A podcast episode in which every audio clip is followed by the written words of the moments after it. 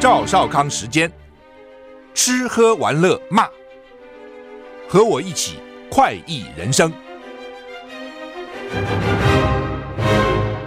是赵少康，欢迎来到赵少康时间的现场。台北股市现在上涨六十三点，台股昨天涨四十七点啊，美股昨天嗯小涨，道琼小涨零点零三个百分点，那 S M P 五百小涨零点二四个百分点，纳斯达克小涨零点三六个百分点。费城半导体涨了一点二八个百分点，台股现在涨五十三点，欧洲三大股市也都涨，不过都是小涨哈。天气，中央气象局表示，今天六月七号，台湾附近环境是偏南风，花东地区有不定时的局部短暂阵雨，清晨到上午呢，中南部沿海地区可能有零星短暂阵雨。气象局提醒，这还没有下雨的时候，天气闷热，西半部高温可以达三十三、三十四度啊。台南、高雄靠近山区或火谷或河谷及花莲重谷有连续三天出现三十六度高温的几率，东半部高温大概三十一、三十二度。不过刚刚讲花莲重谷啊，这个温度特别高，谷嘛，你想那个这个大概太阳照进去以后比较难散热哈。位于菲律宾东方的热带型低气压，昨天晚上发展为今年第三号轻度台风古超。今天凌晨两点的中心位置在鹅銮比东南东方一千六百八十公里的海面上，未来将朝西北，并在琉球南方海面有北转的趋势。对台湾天气没有直接影响，但礼拜五开始到礼拜天，就是今天礼拜三哈，后天礼拜五到礼拜天，台湾东半部恒春半岛沿海将有长浪发生的几率。吴德荣在他的专栏说，今天到礼拜五，台湾持续处在热力不稳定的条件下，各地晴时多云，午后局部雷阵雨，近山区发展扩大到平地地区，并有延续到夜间的几率。有小范围的剧烈天气，什么叫剧烈天气？雷击、强风、瞬间强降雨。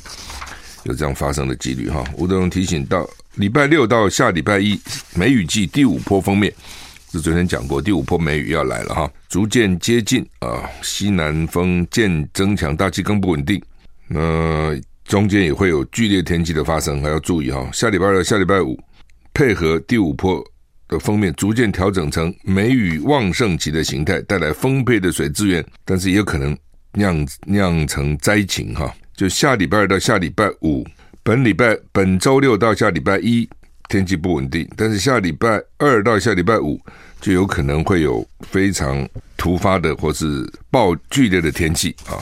台股现在涨六十六点，哎，乌克兰大坝坍塌，哇，这个蛮严重的哈。南部啊，三百只动物园的动物都死了，被淹死了，很惨不惨？乌克兰南部卡科夫卡水坝倒塌。英国情报机构展开调查，乌克兰水利发电公司证实，跟水坝相连的一座发电站已经被完全摧毁。乌克兰国防部说，洪水导致一处动物园三百只动物死亡。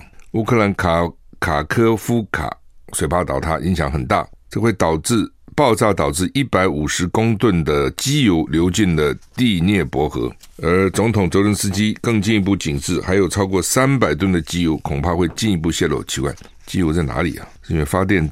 发电站用的机油吗？报道指出，大坝大约有三十公尺高，长三点二公里，蛮长的哈、蓄水量相当于美国犹他州的大盐湖，跟大坝相连的一个发电站，我正是完全遭到摧毁，整个水利建筑被冲走。乌克兰外交部长库列巴说呢，洪洪水可能对地区生态系统造成长期且无法逆转的伤害。CN。引述乌克兰国防部的说法呢，说动物园有三百只动物因为洪水死亡，这是生态灭绝啊！俄罗斯人想摧毁任何有生命的东西，反正现在就是都是你俄罗斯人搞，就骂你了哦。其实这也不能叫什么生态灭绝了，生 就是三百只动物。不过呢，每只动物都是一个生命啊！英国首相苏纳克表示，情报机构正在调查大坝坍塌的事件。本周他跟美国总统拜登会晤时，也将讨论乌克兰的问题哈。大家都在想说，到底怎么回事哈？到底谁干的？啊，到底谁干的？乌克兰大坝被炸毁啊，被毁了。现在不知道是不是坝炸毁了，怎么毁？哈，疏散四万个人。哦，俄罗斯跟乌克兰互控凶手，各说各话。乌克兰指控俄罗斯占地、俄罗斯占领地区的卡科夫卡水坝遭到攻击，灯塌、坍塌，那是俄罗斯占领地区。洪水淹没了许多聚落，大概四万人需要疏散。美国白宫表示，可能造成很多人死了。上升，目前还没有具体证据显示谁要对这个负责。BBC 英国广播公司报道，俄罗斯控制了乌克兰一座大坝倒塌，下游好几千人因此被迫疏散。泽伦斯基指出，在卡科夫卡大坝被毁以后，有八十个城镇跟村庄面临洪水威胁。他归咎给俄罗斯，指控俄罗斯要负刑事责任。据报道，水沿着第聂伯河汹涌而下，据说将为赫尔松市带来灾难性洪水的风险。乌克兰说是俄罗俄罗斯搞的，不过俄罗斯否认，说这他们摧毁的就是他们正在控制的大坝，反而指责是乌克兰炮击造成的。报道指出，科。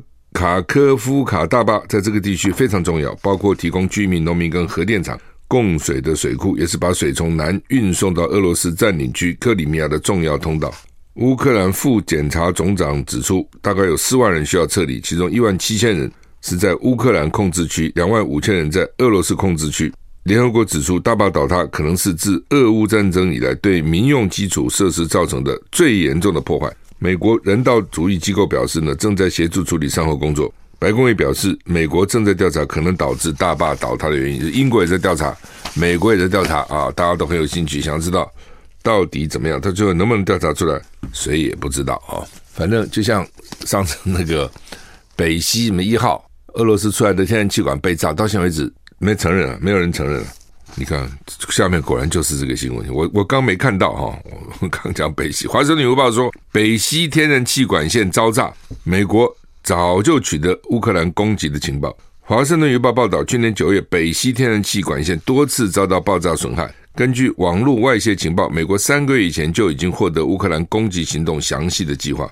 华盛顿邮报报道标题是：美国掌握了乌克兰攻击北溪管线详细计划的情报。内容指出，美国中情局 CIA 透过一个欧洲情报机构，得知乌克兰一个特种部队六人小组打算炸毁连接德国跟俄罗斯的北溪一号跟北溪二号天然气管线。也就是说，西方盟国有根据可以怀疑基辅当局涉及这项破坏行动，而这项情报被张贴在聊天平台。据指出，是美国空军国民兵泰谢拉分享的。泰谢拉最近才被指控泄露多项高度机密文件，遭到羁押。文件中也透露，华府在监听以色列跟韩国等盟国。华盛顿邮报说，美国中情局去年六月就曾经跟德国等欧洲国家分享这份情报。对此，中情局还没有做出回应。哈，包括瑞典、丹麦跟德国都还在调查这起事件。美国跟北约都说是一项破坏行为，莫斯科则指出这是西方所为，但都没有提出具体证据。这不容易举，这是很难举证嘛？你除非当场抓到，否则你怎么举证呢？炸完了人就跑了，你到现在没有一个人承认。他们还不如那些恐怖组织啊，这个那些恐怖组织炸完了以后都会说是我干的。呃，现现在呢，这个都说不是我干的哦，这这也很很很绝，都说不是我干的啊，那不是你干的，是谁干的呢？好好的这个天然气管怎么就被炸了？炸了以后，欧洲有一段时间就没气嘛，记得吗？啊，以前这么冷的时候哈，现在呢说是乌克兰炸了，之前大家怀疑是美国炸的哦，因为美国炸掉以后呢，这个欧洲就从美国买天然气嘛，哦，那当然乌克兰炸也有可能哦，让你俄罗斯没有收入。因为你卖天然气还是有收入啊，啊，让你把你收入给你阻挡啊。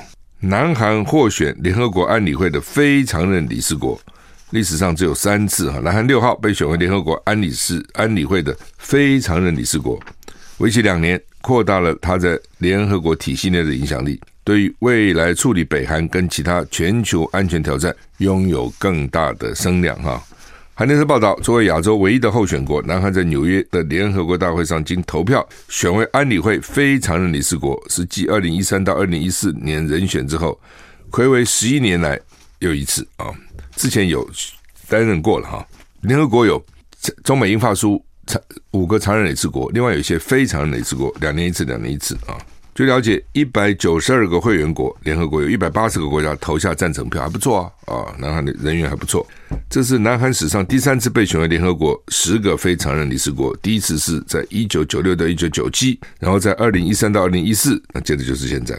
南韩这次入选，主要因为北韩最近加紧脚步发展核武跟飞弹的这个计划，北韩上个礼拜更发射卫星运载火箭，这个被美国跟其他国家认为违反了联合国安理会先前的决议。目前，联合国安理会的非常任理事国有阿尔巴尼亚、巴西、加蓬共和国、加纳、阿拉伯联合大公国，然后呢，印度、爱尔兰、肯亚、墨西哥、挪威，啊，这是非常任理事国。那常任理事国就是中美英法苏啊，就是五个五个常任理事国哈。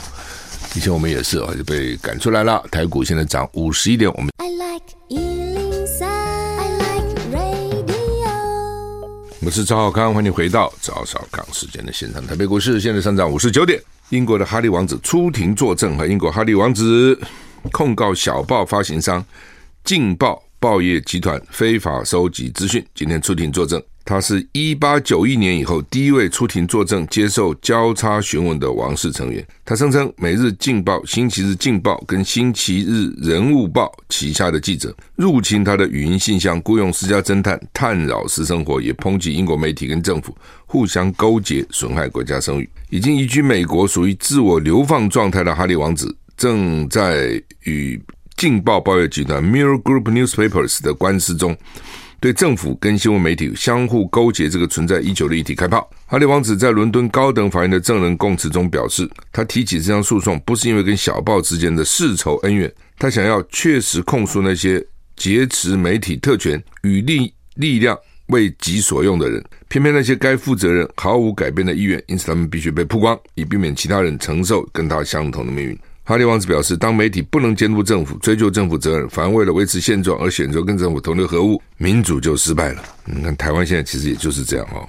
媒体是第四权，媒体本来英文叫做 the fourth column，第四条、第四个支柱。因为民主就是行政、立法、司法三圈权分立三个支柱，那加一个媒体是第四个支柱啊。媒体的天职就是监督政府，所以我们常常讲说，媒体是天生的在野党。那就理论上讲，比如说我们现在批评民进党，那等到国民党执政了，我们照样批评国民党。媒体就是这样，你不是御用媒体，你也不是靠着它才能活嘛。那所以媒体是监督政府、追究政府责任的。但是哈利王子说呢，英国的媒体呢，为了维持现状，就为了为他既得利益了，选择跟政府同流合污，民主就失败了。只有好几种状况了，一种是跟政府妥协，就政府也也不会处罚你。哦，然后呢，你也也从政府那边可能获得一些计划、一些经费，哦，但就是同流合污了，这是一种。还有这种是比较大规模的系统性，还有一种是个人的，比如说某个记者跟某个官员特别好，比如这个记者跟那个警察局长特别好，警察局长就把独家新闻给这个记者，记者呢就包庇这个警察做的一些事情，这是另外一种，是个别的，哦，因为每个政府官员都不是每个啦，就是总是要够大了哈。够位置的政府官员也都希望跟媒体维持一个好关系嘛，所以个人都希望去发展一些关系，那就变成个人的关系，这是另外一种啊，这其实都是不对的啊，都是不对的啊，那都不应该因为你个人的关系啊而影响到你这个媒体的监督的责任哈。那媒体如果不监督，那谁来监督政府呢？民意代表啊，那民意代表当然也是了哈，但是。可能有时候不够哈，啊，民意代表也看了，比如执政党的民意代表可能就跟执政党站在一起啊，也也相当有这种情况哈。好，那么台股涨六十三点哈，中国时报的头版头登的是说，传出来蔡英文出手涉性骚扰的资政撤告，而且请辞啊。这个 Me Too 的风暴延烧，蔡英文总统深夜发文，指示性平法检讨列为下会期优先法案。其实今年一月的时候，因为前一阵子那个原能会的那个主委谢小新，他不是什么没事带着女朋友呃女秘书到这里到那里，反正搞一堆这些事情啊、所以他们就国民党立委就提案了，说希望能够系统性的检讨性骚扰这些事情。所以系统性检讨就是说你在法律啦，在行政方面要怎么防治啦，怎么补救啦等等啊。但是呢，民进党就都给他否决了。所以我在脸书上我说这个不应该否决的嘛。那选举的时候。这个在野党的立委就应该把这个哪个民进党的立委否决的，在那个选区就应该把它公布啊。美国经常这样子啊，哦，美国的国会议员，美国的选民非常重视他们国会议员的表决记录，我们好像不太重视，我们只重视啊，你讲了一些什么话，你够不够凶？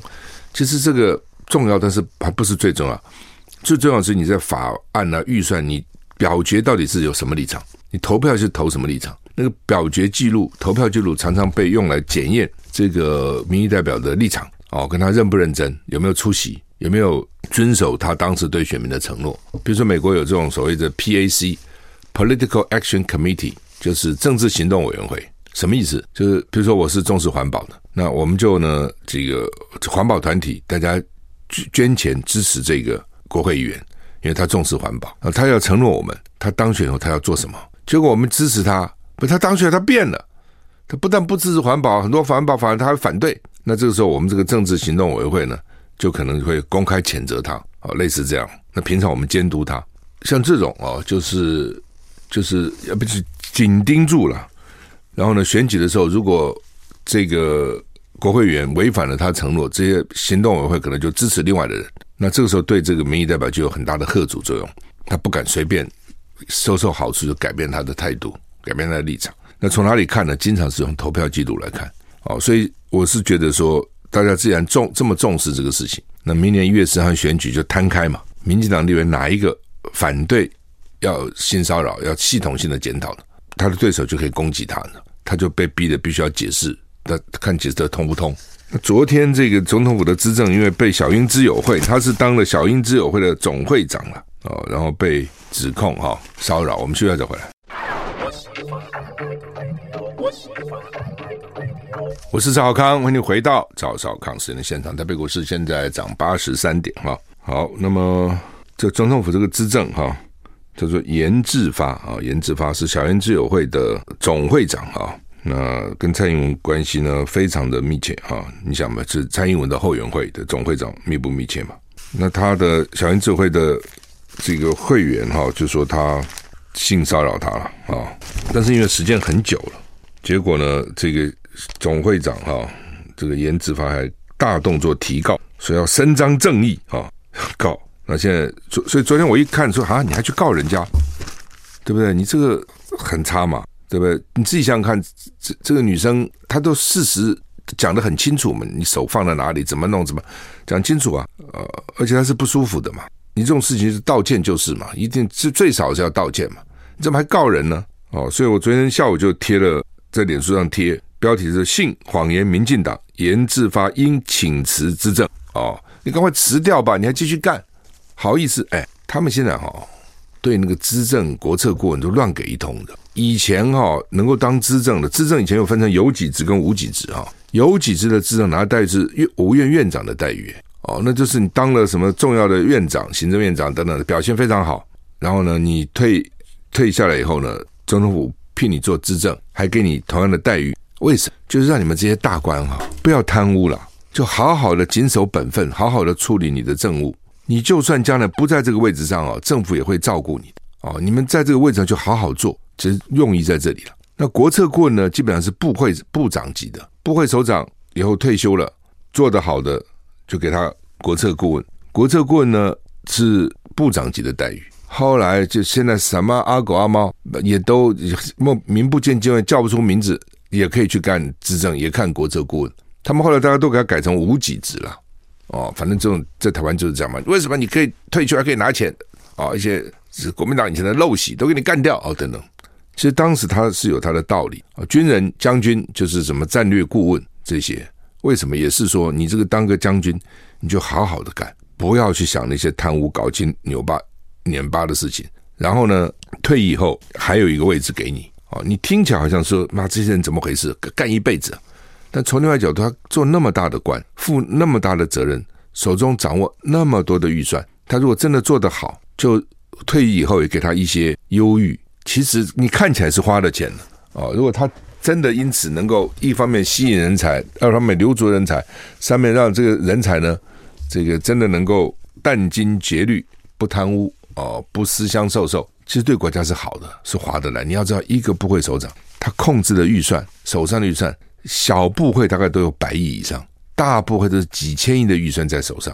哦，我们常常要见见小不见大，那个就不管他了。哦，然后呢，但是问题当然，我们希望你找到的院长、部会首长都是 qualified，都是够资格的，都是好的。你像新加坡，哦，就是他聘民间前几大企业 C CEO，他想办法去把他。找来入党，人民行动党去选举，他给的待遇跟民间的这种最高的待遇 CEO 差不多。为什么？那为什么在民间就高，在政府就要低呢？我不要你牺牲嘛，我我能省几个钱？你给我好好做比较重要嘛，这是观念了。我们这边观念就觉得说，哎呀，最好大家都都义务干最好，最好都不要拿钱，不可能嘛？当然可能了，但是没有道理嘛。他为什么要义务呢？做工得工价，他本来就应该得的，你就给他嘛。哦，你说大陆对不对？大陆人质，大陆的官员待遇不高，医生待遇也不高，那结果是什么？你自己说嘛。那一贪污一抓，就什么满屋子里面都是钱，有没有？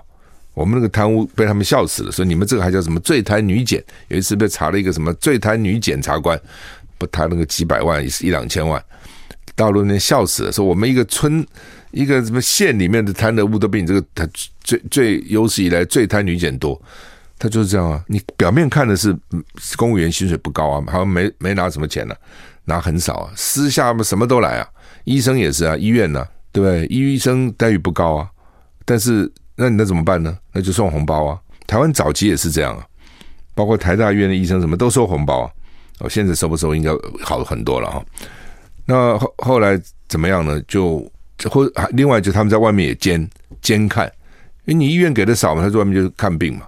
那后来就是不行，在外面监了，你只能在台大医院专责。后来他们公立医院的医生待遇也提高了，我提高才能要求你嘛。那么你都吃不饱，饿不死，我要要求你什么？好了，反正这个资政哈，资政照理讲是位位高权重的啊，结果呢也搞这个飞机哈，那而且是蔡英文，就蔡英文出手，我不知道他有没有出手了。我想他们可能应该是劝他，你不要再告了，还告什么东西呢？对不对？越搞越丢脸啊。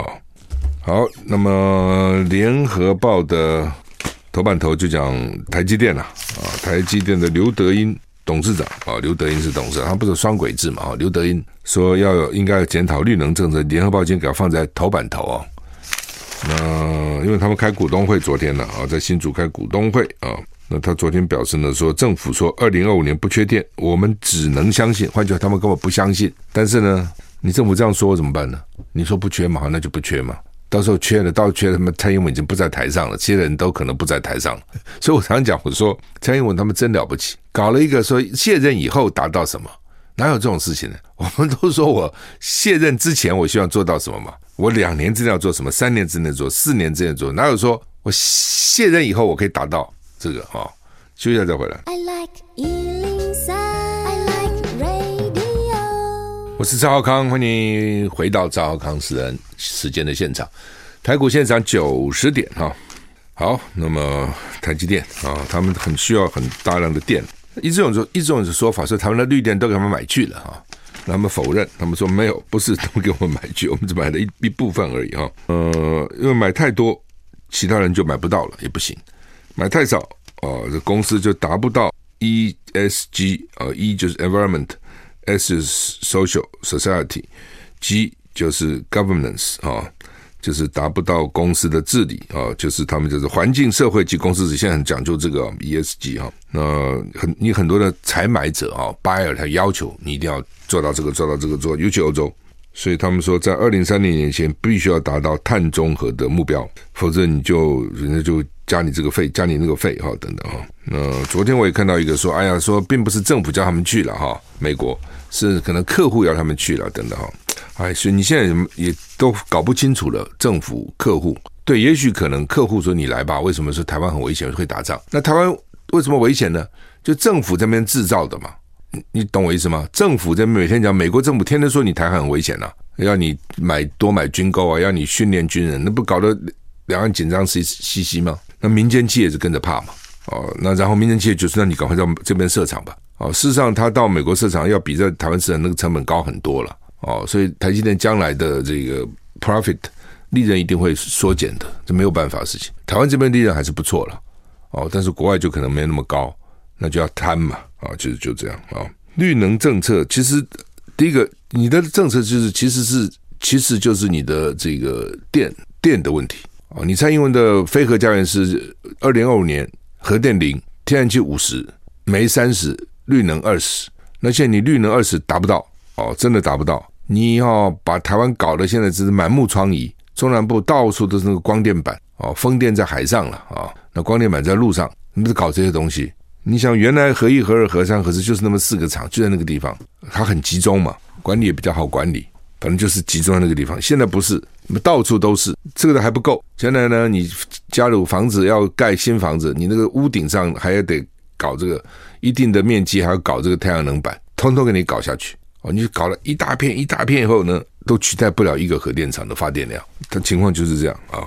然后还做不到，还达不到你的二十帕。所以刘德英说呢，说这个俄乌战争这几年呢，他说全全世界的绿电突然啊突飞猛进，道理很简单嘛，因为能源供应不稳嘛，天然气买不到嘛，油很贵嘛，其实就是这样嘛。所以大家说，好吧好吧，那就发展绿能吧。我也相信。有一天，这个绿能的成本啊，什么都可能会降下来了啊，就就用的够多就可能，但是目前可能还没达到啊，而且的技术可能都还没有达到它最高的效率了。那另外就是你的天然气用百分之五十，实在是太危险，所以你看现在才有什么三阶、四阶、五阶、六阶、七阶、八阶那边炒，每一阶都炒给你炒死，就变成这样啊。苹果昨天他们的这个新产品的发表会，有三大硬体的新产品。他最注意的是，第一次他有这个 MR 混合实境的头戴式装置，它叫 Vision Pro，定价很贵哦，三千四百九十九美元，合台币十万七千元。明年上半年在美国先卖哦。Meta 的顶级款 VR 装备呢，售价一千一百美元，所以呢，苹果等于是四倍啊，四倍还多哦，怎么四倍了？一千一百，将近四倍了，对不起，将近四倍了，三四九九。哦，一千一啊，不到四倍，将近四倍，是很贵啊。哦，以前呢，就是你都要戴个眼镜哈，然后呢，这个还要操纵，要操作。他们现在不用了啊，他这个看起来戴个眼镜哦，所以用透过眼睛，你眼睛的这转动，你的两只手，你的语音哦，用嘴巴讲啊，然后你看着目标或所谓输入框啊，手指轻捏就可以来选择哦，或者。手腕呢，这个轻轻的动哦，就可以滚动。Siri 就是讲话，它就听哦，就可以操控所有功能哦，不用再拿一个那个遥控器啊等等。不过你还是得戴头盔，还是得戴眼镜。所以呢，像以前的话，除非你真的很热衷了，所以一般一般人也比较少用这个东西。那但是真的那个很喜欢的人，当然很喜欢哇，说戴起来跟真的一样啊，等等啊。呃，以前大家都在想苹果做不做，他现在苹果做了啊，明年先在美国开卖。那他们就讲说，他不会做太多了，最多做二十万。股价呢也没有清楚行情，并没有，苹果股价并没有高涨了以后又跌下来哈。但他们说将来非常重要啊，说将来是一个新的里程碑啊。呃，以前讲这个 VR 哈，Virtual Reality 啊，那后来讲这个 AR，现在讲 MR 哈，越做越越。越真哦，越做越容易操控啊、哦。那这个进步是很快的。很多时候你现在看起来好像哎还不够好，慢慢慢慢它就会改啊，慢慢会改进步哈，一定是这样子的哈。好，那么联合报的第三版是都在做这个性骚扰的事情哈。那当然他们也去扯出其他的党啊，也有哦，国民党啦、民众党，但是看起来这民进党里面特别多，民进党人特别多。那还有呢，就是处理的方法了。哦，当然都不希望发生这种事嘛。一旦发生了，你这你的申诉管道通不通？然后申诉以后呢，能不能有效处理？还是硬压？说哎呀呀，算了算了，人家地位比较高，比你高，官比你大，算了，不要讲了。我是赵少康，欢迎回到赵少康时间的现场。台北股市涨九十四点了，涨得不错啊。说今年进口美猪已经超过一千吨，进口还不少啊。但是呢，市场说买不到美猪。那美猪去哪里了？消基会去市场抽查，两百八十九件含猪肉成分的相关食品，一件都没有找到标示美猪的猪肉产品。嘿，这不很奇怪吗？对不对？你看进口资料，你看得出来说哦，有进口，有进口一千吨。那今今天才六月，还不还没有过完嘛？那如果那这样全年可能会超过两千吨呢？那总有地方去啊！我不可能进口商把自己埋在家里吧？那去哪里？哦，所以就有可能他们就猜说洗产地，什么叫洗产地呢？就明明是美国的，他把它改了。他说不是，你现在到任何餐厅都会告诉你，本餐厅猪肉使用本地猪，使用台湾猪，使用西班牙猪，哦，就是他都会标一下。到现在为止，我也都没有看到一个使用美国猪的，没有看到。但是啊，美国猪跑哪里去了？哦，一种就是洗产地嘛，就是明明不是台湾猪，他说是台湾猪。这是一种，还有一种呢，他根本就是，比如做的饺子馅呐、做了什么香肠啊，哦，做了什么这些馅料啊，哦，做成肉干啊什么，不就已经变样了，你看不到了啊。其实最早的时候，我们在辩论到底应不应不该进口美猪的时候，就谈到这个问题，哦，所以你现在根本抓不到嘛。什么标志啊，什么都没用哦。进口了，但是去哪里不知道，它总不可能凭空消失嘛。那另外，新冠轻症说现在每天有两万八千例，上个星期每天新增轻呃中重症的两百四十四例，他怎么推估了啊？他就是从中重症去推估，因为现在你也不报了，也不知道到底得了没有嘛。哦，你就算得了，也不会去通报，你通报干嘛呢？所以呢，就不知道你多少人得，可是多少人很严重了，他非要去看医生不可了。所谓中重症，你从那边去算哦，多少个人里面会有一一个中重症？那算出来，他们认为每天会有两万八千例啊，其实不少。很多以前没得的人，最近都得了，还真奇怪哦。以前严重的时候他不得，那现在好像不严重他得了。当然各种原因啦，哦，就是说有可能他打的疫苗慢慢已经失效了，或是因为大家不在乎了，现在戴口罩也越来越少了，这时候大家也可以不戴了。哦，也没有那么紧张了哦，等等等等，类似这样电梯说以前不要讲话，现在电梯没有人讲话了哦。以前呢没事呢就一定要把小手洗干净呢，他现在也不见得这样。所以反正各种因素，反正就是现在得的每天有两万八千的，其实不少。好，那么宣明智说他要当桥梁啊，薛明志是跟郭台铭是很熟的了哦，那说他愿意当桥梁，整合郭台铭跟侯友谊啊。那郭台铭到底要干嘛啊？他会去跟柯文哲合吗？看起来他想，但是呢，这个因为他跟郭台铭跟柯文哲原来就熟嘛，而且看起来也没有什么太大的恩怨哦。那你现在要跟侯友谊合，这次选举呢，提名了侯友谊，就是至少就要征召侯友谊，还没有提名呢，因为那到七二三他们国民党开那个全代会才正式提名，你只能说他要征召你提名啊。那这时候你叫侯友谊怎么去？跟郭台铭协调呢，就很困难嘛。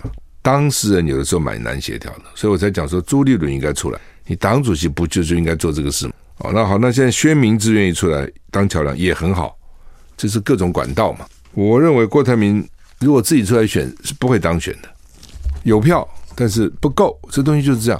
你不是没票哦，你有，但是呢，它不够啊。你要知道要把民进党拉下来是不容易的，他是执政党。党政军特各种资源都在他手里啊！哦，你除非要比他强很多才有可能。如果你不够强还分散，那民进党最高兴。民进党现在的策略就是，把你侯友宜跟柯文哲哪个低的就把你打高，哪个高的就把你压低。最好这两个都是很平均，不能有一个特别高，因为有一个特别高就可能会有弃保效应。哦，那个第三的支持者看到第三没机会就投给第二，这是有机会的。哦，所以他让他要打到让你。支持者不知道怎么取舍，哦，那怎么打呢？就是你看晚上那些民进党的解亲绿台，好类似或者民进党自己的整个言论走指标，谁低他就有方法，就打你这种方法，就他的目的就是让你们这两个最好，假如赖清德拿四十趴，你剩下两个侯跟侯跟这个可各拿三十趴，你们就输了，对不对？如果你们一个二十趴，一个四十趴，哎，就有拼了。如果一个十五趴，一个四十五趴，那那个四五四十五趴就赢。他其实是算数。本来汉光演习说要在桃园机场七月了，哦，七月二七月二十七号。但是呢，那时候还在暑假期中啊。照理讲进出机场人很多，所以就有人说：“你真的要这样吗？”他们昨天去协调，说要把那个规模缩小一点，缩小一点。据说是老美要求的哦。据说是呢，我们是啊，那在台南机场算了嘛，不要在桃园机场，不行。就要在桃园机场，因为真的打仗的话，人家老共搞不好就把这拿拿起来，所以呢，要模拟老共占领了以后呢，再被我们夺回来，哦，变成这样，每天就搞这东西哈，搞搞得他想说啊，真的要打啊！大陆今年考大学有一千两百九十一万考生，看来很多，不过他慢慢人也会少，他事实上现在人也没有以前多了，这是真的多诶，一千两百九十一万考生，每年毕业以后找工作也是个大问题。但是也没办法了，将来就会少了。人少的时候，人多的时候，你烦恼人多，什么一胎化了等等；人少的时候，你又烦恼人少，呃，怎么办呢？等等，所以这个都很麻烦。好，北约要在东京设办事处，马克宏反对，说我们管我们欧洲事，他跑到飞向过河，跑到亚洲来干嘛呢？这是美国要求，北约要设东京办事处，那所以就等于是把扩北约的地理范围给它扩大。大陆说不欢迎，啊，大陆当然不会欢迎。老美是把。北约拉进来也是希望将来真的打起来，全部一起围剿哦，就会变成这样。台股现在上涨九十四点哈，好，我们今天时间到了，谢谢你的收听，再见。